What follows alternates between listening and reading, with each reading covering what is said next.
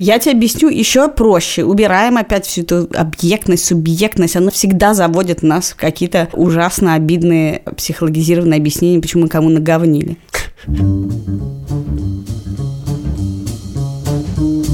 Привет, это «Так вышло», а я Катя Карангаус. И я Андрей Бабицкий, здравствуйте. Каждую неделю мы рассказываем о новых этических вызовах, которые ставят перед нами новость. Если вы хотите следить за нами, подписывайтесь на наш подкаст в iTunes или в Google подкастах, или через что вы нас слушаете. Или даже в социальных сетях, ВКонтакте, в Фейсбуке. У нашей студии либо-либо есть даже Инстаграм. А сегодня, Катя, мы будем говорить про этические вызовы, которые стары как мир – буквально как бы книга бытия начинается буквально с этого. Я вообще давно, Андрей, хочу провести ревизию самых базовых ценностей, с которыми мы живем. Но давай сделаем это в другой раз. О чем ты хотел поговорить? А я хотел обсудить такое представление, с которым многие согласны, что муж и жена одна сатана. Потому что в зависимости от того, считаем мы, что это так или нет, мы должны себя по-разному вести по отношению к нашим друзьям и знакомым, которые между собой переженились. Подожди, мы не будем обсуждать наших знакомых, которые между собой поженились, а потом... Развелись. А потом стали жениться между собой по-другому в разных комбинациях. Да, мы не будем их обсуждать. Ни в Москве, ни в Риге. Не будем. Окей. Давай обсудим совершенно посторонних, незнакомых нам людей. Нам пришел вопрос от нашей слушательницы через ВКонтакте. Было бы здорово, если бы вы обсудили тему, обязан ли мне нравиться как человек, парень или муж моей хорошей подруги. И, соответственно, нормально ли, когда ее куда-то зовут, то она автоматически считает, что их зовут вместе. Это не такой уж глобальный вопрос, как Холокост, но все равно будет интересно. Это здесь намек на то, что я все время говорю про Холокост. У тебя будет много поводов. Да. Сегодня. Ну ладно, у меня есть короткий ответ, а потом мы перейдем к длинному. Давай. Короткий, мне кажется, ну в смысле, это же подруга так считает. Вот ты зовешь подругу, она говорит, я всегда хожу плюс один. Ну вот если бы я ходил с большим надувным динозавром. Андрюш, ты ходишь плюс шесть детей. Я иногда хожу плюс шесть, да. Поэтому но... лучше бы ты ходил с динозавром. Да, но с другой стороны, когда мне говорят не больше четырех детей, ну, я как бы подстраиваюсь. Я либо говорю, идите в жопу, либо я говорю, окей. Ну, как бы беру троих. Торгуюсь, как бы, переживаю. Но представь себе совсем как бы абстрактную ситуацию, что у меня был бы друг надувной динозавр. И я бы говорил, вы можете меня звать куда угодно, на день рождения, на детский утренник. Но, учтите, мы всегда вдвоем. И мой динозавр ест исключительно такос с гуакамоле и выпивает весь джин. Случайно так вышло.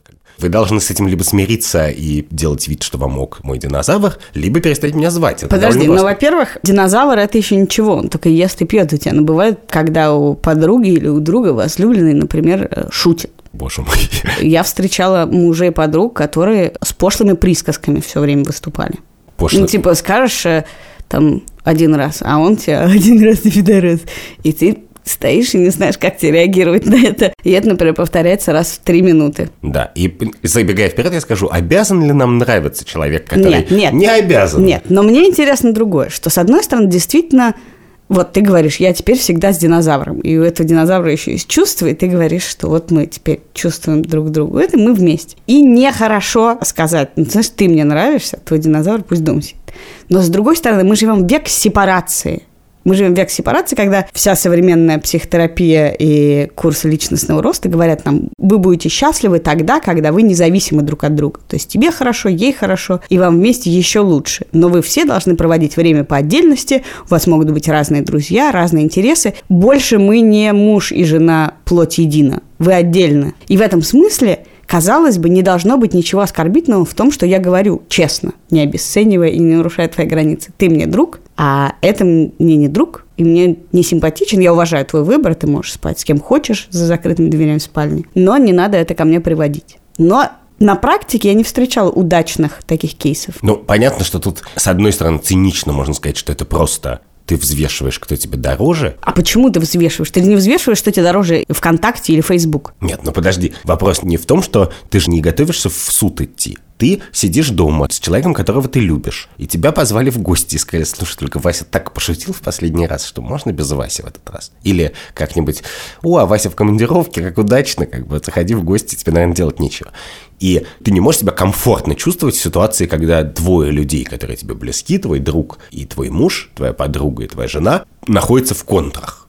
Между ними есть напряжение Ты как ты должен его решать? Есть один способ его решить, сказать, окей, я схожу с тобой пообедаю где-нибудь в городе э, в середине рабочего дня. Если бы так можно было, но бывает же проблема, мы сейчас рассматриваем конфликтную ситуацию, когда ты еще и декларируешь, что тебе не нравится этот человек. Но вообще-то бывают люди, которые разрастаются. Они сначала начинают приходить парой, А потом с шести детьми. потом с детьми, потом с детьми и собаками.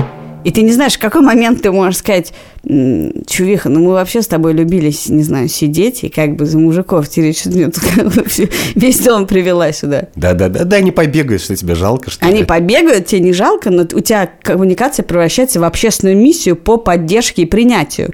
А ты вообще-то планировал заниматься не поддержкой, а принятием, а перетереть косточки Ну да, но то, что ты описываешь, это классическая коллизия, что у меня была хорошая подруга, а потом она вышла замуж и стала чуть худшей подругой. Но это вообще-то все, как бы мы, мы не, не супергерои, мы должны как-то распределять время. Чем лучше мы супруги, тем хуже мы друзья. И не надо себя обманывать, просто количество времени в дне, оно ограничено. Но у меня тут есть второй вопрос, который гораздо более интересный, что вот этот человек какой-то, твой близкий, они одна сатана, они вместе ходят, и очевидно, что вы общаетесь, и ты изо всех сил стараешься полюбить вторую половину. И это не всегда сложно, потому что вторая половина плохо шутит, а иногда это сложно, ну просто потому что дружба – это очень случайная вещь, монетка выпала. Ты встретил человека, и вы подружились, а вот с тем, кого он полюбил, вы так не подружились, так бывает. И ты стараешься изо всех сил полюбить эту половинку, стараешься, узнаешь, что он или она любит, подбираешь подарки, а потом они разводятся за жутким скандалом. И ты говоришь, чуваки, ну вы меня обманывали всю эту дорогу. Я как бы вложил кучу сил, я старался, я шел к вам навстречу, как бы. Но тогда вы тоже, как бы, вы одна сатана или нет, блин? Что с теперь случилось? И я сейчас говорю про самых знакомых себе людей, буквально про себя, как бы. Но интересно, должны ли влиять на нас факторы, почему они перестали быть вместе? То есть, условно говоря, если он изменил, мы должны сказать, о, он сволочь, я буду ее поддерживать. Потом выясняется, ну он изменил, потому что она с ним 10 лет, не знаю, не спала или тыкала в него палкой. Ты такой, ну нет, ну он бедный, он 10 лет терпел, все-таки она сволочь, конечно. И ты как только ты начинаешь вообще придавать значение этим факторам, ты оказываешься вовлечен в какую-то адскую бездну человеческих отношений, которые в любые отношения, в которые ты вникнешь, окажутся как это просто катастрофа. Вообще не понятно, как люди и зачем оказались вместе. Да, и правильно, и мне кажется довольно очевидным, что позиция ведущего этического подкаста, она хороша, когда ты сидишь в студии с наушниками, а не когда ты ходишь в гости. Что если ты везде по миру ходишь и говоришь, я беспристрастный судья, я вот подойду к вам, взвешу и как бы буду дружить с тем, кто лучше. Это бред. Ну, в смысле, это убивает понятие дружбы. Что, конечно, ты дружишь с кем-то одним, конечно, ты часть этой дружбы передаешь всем, кого он любит, ну, для меня это очень естественно. Вот детей моих друзей я всех немножечко считаю как бы... Своими. Ну, немножечко, но в смысле, да, если я...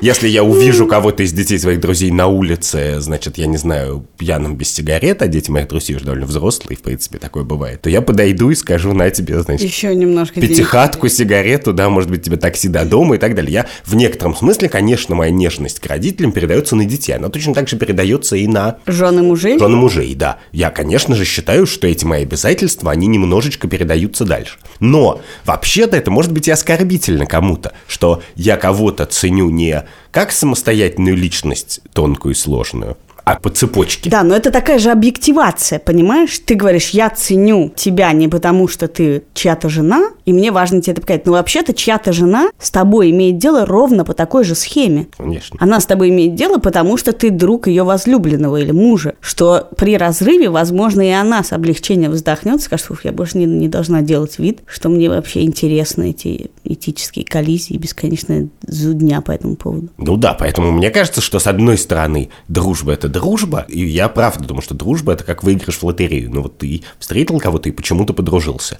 И это надо ценить точно так же, как и любовь, и не надо ее портить соображением, что я, значит, самый святой человек на земле, как бы я сейчас решу, кто прав, кого я должен любить на сколько процентов и так далее. Получается, не получается. И тогда надо смиряться с тем, что кто-то тебя не любит по-настоящему, а просто с тобой мило, приятельски, вежливо общается. То есть твоя идея в том, что ты не должен любить подругу или друга своей подруги. Нет, и более того, иногда я просто так получается, что я дружу с двумя супругами, но если я дружу сильно и очень с кем-то из них, а с кем-то скорее по сумме обстоятельств, я всегда с каждым человеком, короче, взвешиваю. У меня есть личная какая-то связь и канатик, и этот канатик тогда не порвется. Я даже это не взвешиваю, это просто всегда по факту так, это довольно быстро выясняется. Или оказывается, что это был не один канатик, а два канатика, связанные посередине. И тогда, когда этот узел развязывается, ну, как-то мы с вами меньше общаемся, перестаем списываться без повода и так далее. Ну и что, это норма. Не надо считать, что дружба или даже брак, уж мы-то не можем этого сказать, это какая-то вещь, которая делается на небесах. Бывает, бывает, что люди очень осознанно ссорятся с друзьями из-за жены или мужа. Нет, мне кажется, тут есть еще такая важная этическая лотерея, что ты совершаешь действие, в принципе, не обязан. Я согласна, не обязан. Ты можешь сказать, слушай, это какая-то чувырла, я вообще видеть не могу, просто не могу поверить даже, что ты как бы связалась. И, в принципе, в некоторых случаях ты можешь выиграть, потому что окажется, что это действительно чувырло какое-то, и, и она сама будет думать, я не знаю, что на меня напало, химия случилось. А потом она выберет какого-то симпатичного тебе человека, и вы будете все дружить, и все будет хорошо, они поженятся, у них будет много детей, и ты будешь крестной феей.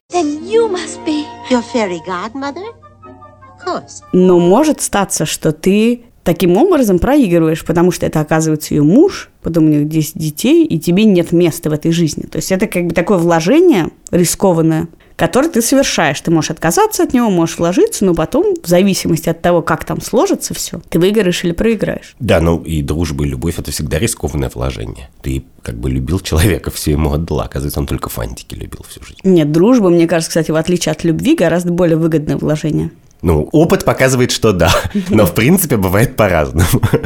Конечно, у любви случаются гораздо более неприятные последствия, гораздо чаще случаются, чем у дружбы. И в этом смысле, вот, на самом деле, если мы с тобой как друзья поссоримся, мы можем привлекать, вот у нас сидит в студии редактор. Андрей Борзенко. Скажи привет. Не скажу. И мы можем привлекать его и сказать, вот я ему дала 100 рублей, он мне не вернул, а он мне сказал, что я дура, а я ему сказал, что он козел, и он скажет, ну, там, ты перегрелась там, или ну да, он не прав. Но если ты начнешь вводить в курс своего друга в своих любовных отношениях, он скажет, ну, ты знаешь, что все так сложно, я вообще не понимаю, как у вас там все устроено.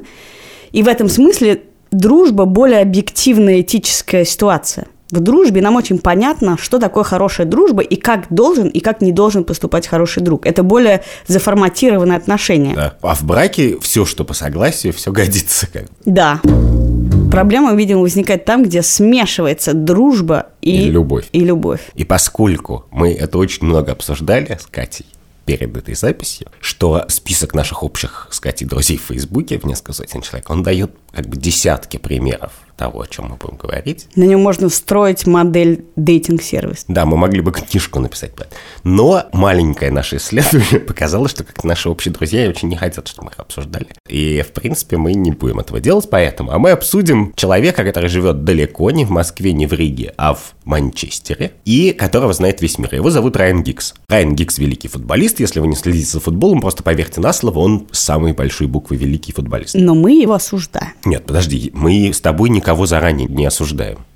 Кать, нас сейчас ты потеряла двух подписчиков у подкаста сейчас. Кстати, если вы подписаны на наш подкаст и хотите нас поддержать, вы можете зайти на сайт Patreon, эта ссылка есть в описании, и подписаться на регулярный донейшн. Вы можете подписаться на 2 доллара, 4 доллара, 8 долларов и так далее. Ежемесячно у вас будут списываться эти деньги и приходить к нам в качестве благодарности за то, что мы тут болтаем. Да, потому что мы люди не богатые, а Райан Гиггс человек богатый, знаменитый и очень успешный. И выяснилось в какой-то момент, не совсем недавно, это уже известно некоторое время, что он много лет спал с женой своего брата. И разрушил семью брата, ну, собственно, свою он тоже разрушил, но еще и там его отец с ним не разговаривает много лет. Да вся семья, как говорит отец, выключает телевизор, когда по нему начинают рассказывать про Райана. А великий тренер Мауринья, который работал в Манчестер Юнайтед, не взял себе первым помощником Райана Гиггса, потому что сказал, что, ну, говорят, что говорят, на него нельзя положить. что человек с такими проблемами с лояльностью, да, не может быть хорошим. При том, что он считался дико лояльным чуваком. Да, при том, что своему клубу он был лоялен дальше некуда, как бы он от звонка до звонка, в любую погоду, на травмах выходил и забивал решающие голы, отдавал фантастические передачи на последних минутах и так далее. Но мы, говорим про муж и жена и одна сатана, и меня поразило в этой истории, что я почитал какие-то реплики его брата и жены брата, с которой он спал, которая в некотором смысле говорит, ну, я была как не я,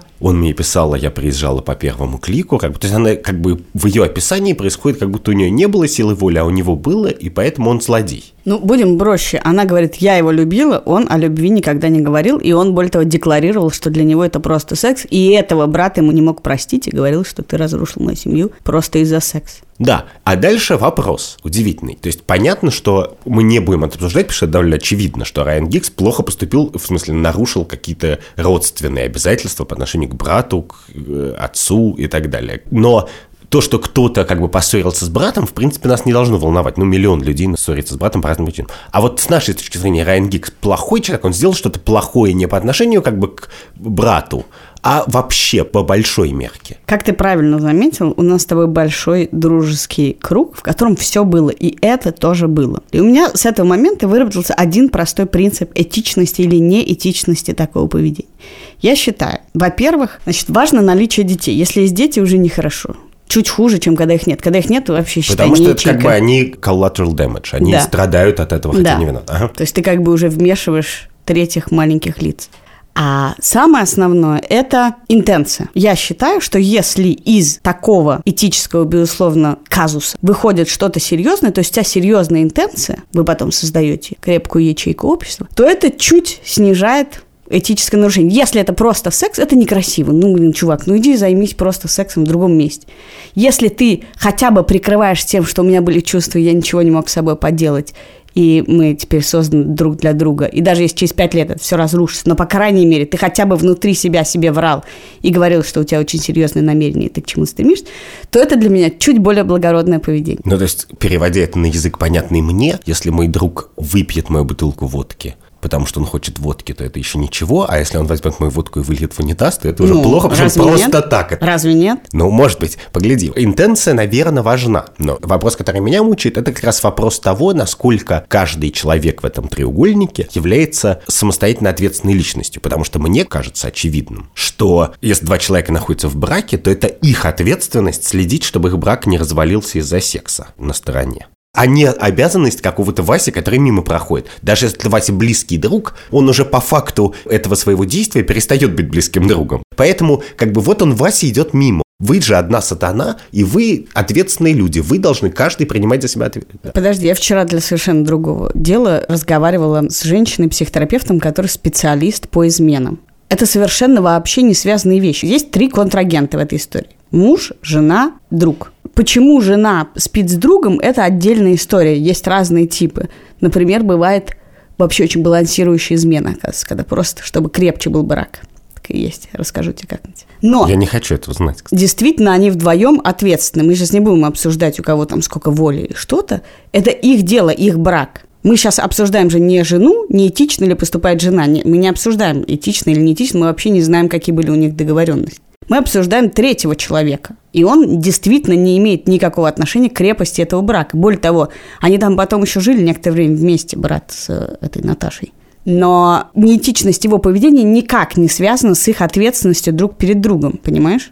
Ну как, что я точно могу сказать, что брат он фиговый, Райан Гиггс. А вот плохой ли он человек, исходя из этого его действия? Я не знаю, но в смысле, вот ему нравится девушка, он нравится ей. Они, значит, встретились. Почему он должен в тот момент, когда он говорит, ты мне нравишься, я тебе нравлюсь, мы голые в постели, но прости, есть еще Вася, который незримо тут стоит. Как я бы, так тебе скажу. И, и твои желания мне сейчас пофигу. Ты хочешь, чтобы я тебя, значит, полоскал понежнее, но призрак Васи, как бы, он важнее, чем ты. Самый бедный аргумент, и мне кажется, вот после этого аргумента ты можешь сказать, чувак, ты просто не прав, я тебе точно говорю. Это аргумент «почему я должен». Вот если ты что бы то ни было аргументируешь, начиная с фразы «почему я должен», это говорит о слабости твоей позиции. Потому что, потому что я сейчас сказал эту фразу. Да, потому что если ты не видишь в этом ничего плохого, ты видишь девушку, ты хочешь заняться с ней сексом, ты не начинаешь говорить о том, что ты занялся с ней сексом, фразы «А почему я должен был не заняться?» Ты говоришь «Она мне понравилась, мы занялись сексом». Это значит, что у тебя нет этического никакого да, фона. ты права. Я запрограммирован этой культурой, так что сразу себя поставил в пользу обороняющегося, хотя это, блин, сделал Райан Гикс, а не это, я. Да, но это даже не обороняющийся, это такое нападение да, из слабой да, позиции. но дальше представь себе девушку, Наташу или кого-то, вообще девушку, симпатичный футболист Райан Гикс, симпатичная девушка, они встретились, у них есть какая-то искра между ними пробежала. И дальше как бы все их влечет в постель, и чтобы туда не попасть, что-то надо сказать. Либо соврать и сказать, ты мне не нравишься, Я вообще передумал, и, честно говоря, после третьего виски on rocks ты мне нравилась, а после четвертого я понял, что ты, в принципе, пятерочка, а не семерочка, как бы. Наврать ее, обидеть и свалить. У тебя такие представления об этичном выходе из неэтичной ситуации. Нет, я говорю. А дальше есть честный ответ, который стоит в том, что ты мне нравишься, я тебе нравлюсь, но есть еще Вася, и твоя субъектность, и твоя личность, они как бы ничто по сравнению с Васей, потому что ты не уважаешь ваш брак, а я ваш брак за вас уважаю больше, чем ты. И это такой какой-то а ты можешь сказать, я брата уважаю больше, чем ваш брак и тебя? Можешь. Но тут подожди. Но по Дикса мы понимаем, что брат он не уважает. Я тебе объясню еще проще. Убираем опять всю эту объектность, субъектность. Она вся нас всегда заводит нас в какие-то ужасно обидные психологизированные объяснения, почему мы кому наговнили. Ситуация простая. И опять же, возвращаясь к своему аргументу про интенс. Потому что слова «просто секс» они ни о чем. Ну, если просто секс, иди к другой. Если ты начнешь объяснять, что это был не просто секс, а какое-то сильное влечение, что не мог пойти к другой, то тут уже для меня чуть больше веса, потому что есть что-то, что заставило тебя не бороться с этим. Потому что когда ты говоришь просто секс, это значит, ты вообще-то мог просто пойти в другое место. Но очевидно, что если они много лет спали друг с другом, то это был больше, чем секс. Не бывает просто секс да, на 8 лет. точнее аргументировать, что это был какой-то особенный. Извини, брат, я тебя все понимаю. Я один раз живу, у меня такого секса больше ни с кем не было. Поэтому я э, испортил тебе жизнь. И, может быть, брату было бы не так обидно, потому что брат семь раз в этой статье, где он описывает эту ситуацию, повторил, что просто из-за секса он испортил мне семью. Возможно, если бы он сказал, что это что-то больше, ему не было бы так обидно, потому что действительно просто надень штаны и зайди в соседнюю комнату, там тоже есть девушка. Ну или просто не снимай их. Ну, ты прям усложнил. Для футболиста это сложно, наверное. Да. И в этом смысле, мне кажется, очень важны формулировки. Они спасают и рушат браки, и дружеские отношения, и что-то. Ну ладно, а бывшая девушка друга? Просто ради секса. Ну, ты сериал «Друзья» смотрел? Сериал «Друзья», понимаешь, если, слава богу... Не бывает бывшей девушки друга. Я просто всегда боялся этого момента, когда мы начнем по сериалу «Друзья» как бы выносить нравственные оценки. Окей, друг может сказать, вот эта девушка, которой я ничего не должен, я ей не звоню, не пишу и так далее, но вы к ней не подходите, потому что как бы это моя территория, я ее пометил. Но это очень обычная ситуация и в России, и везде. Да, она бывает с людьми такая ситуация, но я считаю, что лучше скрывать. Просто секс, вообще просто секс лучше скрывать от друзей, тем более, если ты спишь с бывшими возлюбленными. Ну, просто, если это просто секс, что тебе? Можешь промолчать, в принципе. Ну, то, то есть ты все-таки за то, чтобы в этой области врать и лицемерить норм, как бы лучше так, чем проговаривать. Что это такая, сама эта сфера такова, что она нас побуждает к, к некоторой Но неискренности. Я отвечу тебе на это, если ты мне скажешь, должны ли мы в вопросах этичности и неэтичности такого рода действий рассматривать чувства друзей. Условно говоря, когда мы обсуждаем поведение, не знаю, с работодателем, с коллегами и с мимо проходящими людьми, мы рассуждаем логически, что этично, что не этично, мы обсуждаем с точки зрения, как выстроить границы и долгосрочных последствий. В этой ситуации, когда мы описываем любовные измены, мы вообще чувства учитываем ну, когда подожди, принимаем решение. Конечно, в жизни мы их учитываем. Нет, в вопросах именно этики. Вот Нет, хорошо подожди, или плохо я, человек я... поступил, мы оцениваем по тому, какие чувства испытывают окружающего люди. Иногда да. Можем ли мы сказать, можно, что человек чувство... поступил хорошо, а всем вокруг от этого плохо? Ну, это проблемная ситуация, да. В смысле, совсем не можем, так сказать. Ну, то есть, например, можем ли мы сказать, молодец, он из семьи не ушел – ну и что, что жена страдает, она мечтала, чтобы он ушел. Дети плачут, потому что мама с папой не разговаривают 10 лет. Но он молодец, он хорошо поступил. Нет, не можем. Не можем. Мне кажется, в этом смысле, в этой, в этой категории мы очень сильно завязаны на чувства других людей. В этом смысле очень часто, опять же, в нашем дружеском кругу, большом кругу люди оценивают других людей, потому что ты типа не страдаешь, поэтому ты плохо поступил. А вот они страдают, значит, ты им сделал больно, ты плохо поступил. То есть более этичным оказывается человек, страдающий, переживающий, и неэтичным человек, который эти страдания доставил, и он не может аргументированно тебе сказать, но ведь вот смотрите, я, ты говоришь, да-да, но ты наплевал на чувства других да, людей. Но для меня интересное, как доморощенный философ, это интересно вот чем, что вообще-то, конечно, дружба – это по определению такая ситуация, когда ты ради случайного человека, ну, который когда-то был случайным, но он случайно тебе назначен судьбой, систематически совершаешь как бы неэтичные поступки. Ну, то есть, в смысле, если бы мы жили по учебнику этики, в котором написано, что все люди равны, и страдания, значит, человека в Африке и в Москве и твоего друга одинаково стоят, то дружбы никакой не было. Дружба – это всегда ситуация, в которой моральный, в частности, статус одного человека ты ставишь выше морального статуса всех остальных. Ну, вообще любые близкие отношения. И, соответственно, в отношении их требования о том, чтобы к ним относились как к полноценным независимым людям, ты готов принижать ради того, чтобы подчеркнуто угодить другу или как бы сделать ему Объясни приятно. или попроще. Ну вот, в частности, если ты одинокий человек, и ты встретил в баре бывшую девушку своего друга, и вы друг другу понравились, и хотите поехать к ней или к нему, то, в принципе, сказать, ты знаешь, очень нравится мне, но ты бывшая Васи, и как бы Вася это не поймет, хотя у Васи никакого права это не понимать нет.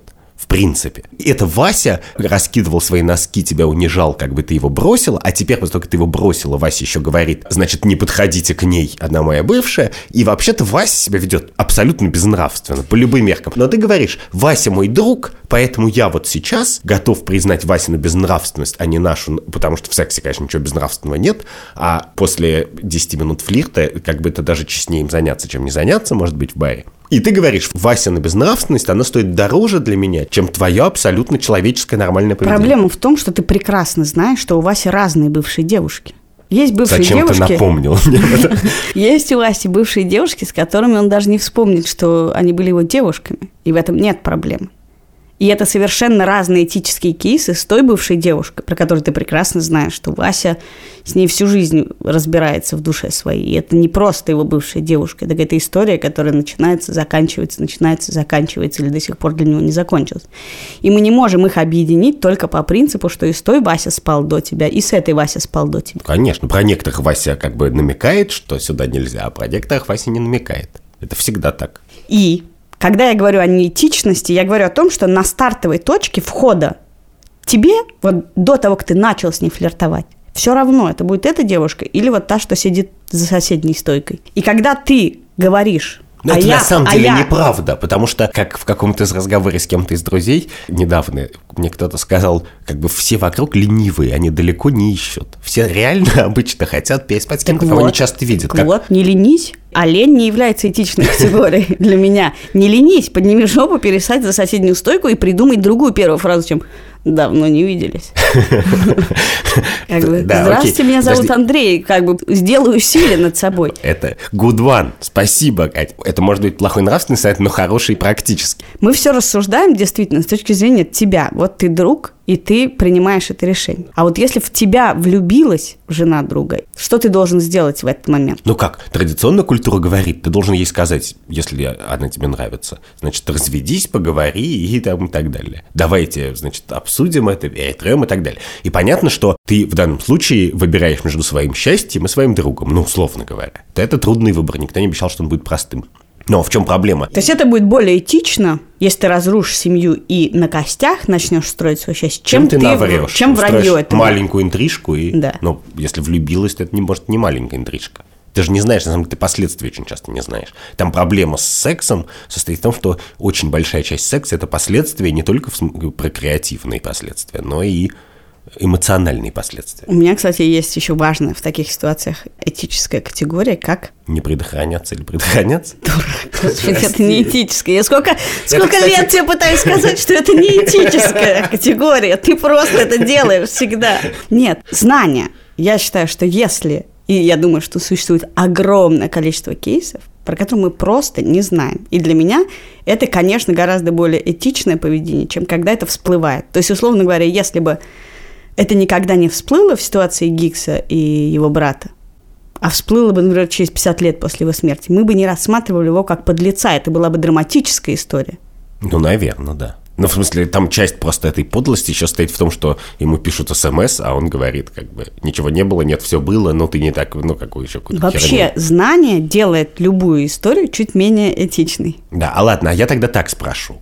Вот ты любишь говорить о том, что, типа, меняется у нас, как ты говоришь, новые этические вызовы, и меняется наше отношение к каким-то простым ситуациям. А ты думаешь, что вот к этой ситуации поменяется отношение, что по мере того, как мы сепарируемся, мы будем все гораздо проще относиться там через 15 лет к тому, что друзья у друзей... Кстати, даже само это выражение «друг у друга увел жену» не увел, она сама ушла. Как бы. Что, что Я думаю, или скоро муж... будем говорить подругу у подруги увела мужа. Да. Сейчас длинно звучит и коряво. Нет, не- не- Но по- на под- самом деле подруга нет. у друга увела жену даже. Но неважно, но, Да. но к любым таким ситуациям мы будем проще относиться. И в качестве их действующих лиц тоже. Нет, понимаешь, нарушение договоренности, вот эта измена, да, и увела жену, мужа, измена, нарушение, оно существует постольку, поскольку существует договоренность. Даже если представить себе мир будущего, в котором ты будешь говорить, я сейчас сегодня попью кофе с Леночкой, пересплю с Васенькой, и потом пойдем в кино с тобой, можно представить себе такой мир будущего, что это будет ок и равнозначен, то все равно будет некоторые договоренности, которые мы будем нарушать. То есть, если мы договоримся, что мы вот спи с кем хочешь, делай, что хочешь, но 173 сезон Game of Thrones мы с тобой смотрим вместе, ни одной серии без меня. И ты такой уехал в командировку, и она так, а тут Вася. Он такой, хочешь посмотреть? И она думает, ну его нету, а он рядом. И тогда это будет, и ты будешь говорить, нормально, друг у друга 173 сезон увел с женой. Так нет, а я-то как раз считаю, что наша помешанность на сексе – это наследство как бы 8 миллионов лет человеческой эволюции и нескольких миллиардов лет до человеческой. И, в принципе, мы, конечно, от него будем отказываться. То есть сейчас мы считаем, что есть секс, а есть все остальное, а на самом деле все остальное будет все важнее, а секс все менее важно. Ну, то есть мы уже так. проще относимся к тому, что ты с женой друга в кафе пошел кофе пить. Да. Мы же нормально к этому Да, относимся. когда-то за Могли это сразу с кады- вертушки, да. Кадык выдрать. Да. Но я тебе про другое говорю, что может ли быть ситуация, при которой нарушение интимных договоренностей любого свойства не вызывает этических вопросов? Нет, потому что тут завязаны чувства, будет больно, будет больно от, от друга, и у тебя будет к другу претензия, что тебе друг сделал больно, и это мы и будем рассматривать как неэтичный кейс, вне зависимости от того, задействован ли там член или нет. Отлично. Мы с Катей солидарно верим в устаревшую концепцию дружбы. Ну, это на самом деле простая категория. Друг не должен делать тебе больно. А он такой, ну, а почему я должен... Все, если, если мы начинаем приходить к тому, что друг может и имеет право сделать тебе больно в угоду себе, ты тогда на самом деле даже хрен с ней с этикой, ты просто скажешь, я хочу себе другого друга. Ну, как бы, зачем тебе все время окружать, это деструктивно будет. Даже если мы признаем это этичным, мы будем считать человека, который окружает себя людьми с такой декларацией, деструктивным. Ну да. Я хочу даже в конце просто сказать, что друг это по определению, как мне кажется, ситуация, в которой у тебя неравный моральный вес ты даешь разным людям. Если так философски. И как бы мы не можем от этого отказаться, к сожалению. Интересно, кстати, в связи с этим, что от возлюбленных ты не ждешь таких вещей. Человек может сказать, ну, с этой не вышло, она колздура, это сволочь, это козел, это подлец. И ты сменил 10 женщин, и это ок. Но если ты сменил 10 друзей, потому что все они, либо ты им делал больно, либо тебе больно, то возникают вопросы к тому, все ли у тебя вообще в порядке с этическими и моральными установками. И что на любовные отношения это не распространяется. Именно. То есть в некотором смысле мы с тобой пришли к понятному выводу, что Друг лучше женщины. да, что женщина или мужчина имеют право изменять, а вот друг нет. Это подкаст «Так вышло». Я Катя Крангаус. А я Андрей Бабицкий. И этот подкаст мы делаем в студии «Либо-либо». И я хочу рассказать всем и тебе, Андрей, о том, что в этой студии впервые, с тех пор, как мы ее открыли с Ликой Кремер, с продюсером нашего подкаста, выходит новый подкаст, который называется «Либо выйдет, либо нет», о том, как мы с ней строим бизнес. How to make business plan. Привет, это Лика Кремер. И я, Катя Крангаус, привет. Совсем скоро мы запускаем новый подкаст. «Либо выйдет, Либо нет. о том, как мы с Ликой запускаем собственный бизнес, студию подкастов «Либо-либо». Каждую неделю мы ссоримся, спорим и сталкиваемся с какой-то довольно распространенной бизнес-проблемой. Но инвестирование – это риски. И задаем вопросы тем, кто разбирается в бизнесе лучше, чем мы. Самое главное, это чтобы людям нравилось у тебя работать, тогда им можно меньше платить. У нас огромное количество друзей и знакомых, которые обладают какой-то очень важной бизнес-экспертизой. В каждом бизнесе должен быть свой unfair advantage. Незаслуженное преимущество. Если команда хорошая, она рано или поздно может вытянуть проект. Чтобы не пропустить следующий эпизод, подписывайтесь, пожалуйста, на нас в Apple подкастах, обязательно ставьте нам потом оценочки и пишите свои комментарии. Подписывайтесь на нас в Кастбоксе, В Яндекс Музыке. в Google подкастах, И Spotify. в любом приложении, через которое вы слушаете подкасты. Пока. Пока. Он выходит в ближайший понедельник, 16 сентября. Пожалуйста, подписывайтесь на него. А нам пишите свои вопросы, задавайте их по адресу подкаст собака либо либо ру через нашу страницу во ВКонтакте или в Фейсбуке. И присылайте аудиовопросы. Это очень важно, хорошо, и на все аудиовопросы, которые мы получили, мы не на все ответили сразу же, но мы на них всех ответим в ближайшее время. Вообще мы очень любим отвечать на самые простые бытовые вопросы наших слушателей. Пожалуйста, пишите их нам. А те, кто их уже прислал, скоро узнают на них ответ. В следующий раз мы встретимся через неделю, а мы благодарим нашего редактора Андрея Борденко Нашего звукорежиссера Ильдара Фаттахова. и продюсера Лику Кремер. Спасибо, пока. Счастливо.